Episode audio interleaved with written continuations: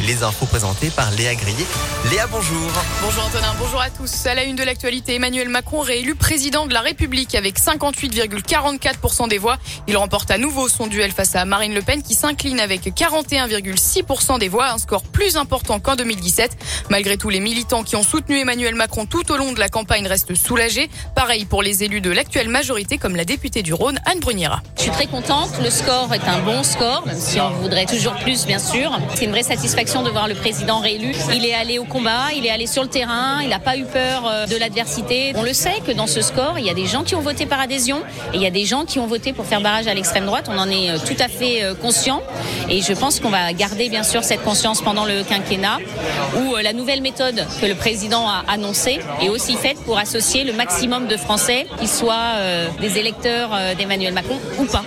Hier soir, Emmanuel Macron s'est adressé aux électeurs qui ont choisi de faire barrage à l'extrême droite en votant pour lui sans pour autant partager ses idées. Ce vote m'oblige pour les années à venir, a déclaré le chef de l'État. Quant à l'abstention, elle progresse par rapport à 2017 et s'élève à 28%. Dans la métropole de Lyon, Emmanuel Macron a enregistré un score de 73,03% des voix, une très large victoire pour le président sortant, tandis que Marine Le Pen a récolté 26,97% des suffrages. Une fin de soirée qui a été mouvementée après l'annonce du scrutin. La mairie du 4e arrondissement était la cible de tirs de mortier.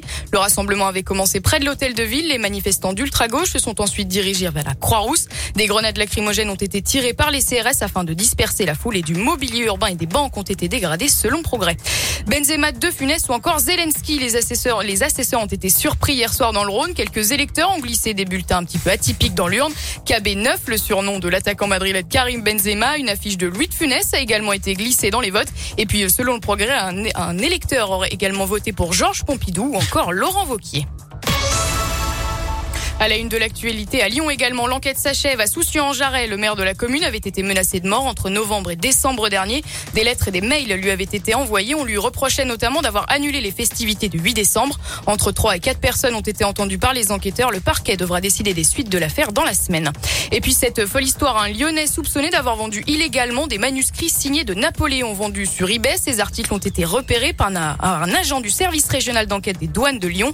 Il pourrait valoir entre 500 et 20 000 euros été vendu sans licence d'exportation, pourtant obligatoire. Il pourrait couper d'une très lourde amende douanière. En attendant, un expert a été appelé pour juger s'il s'agit d'un bien culturel ou d'un trésor national.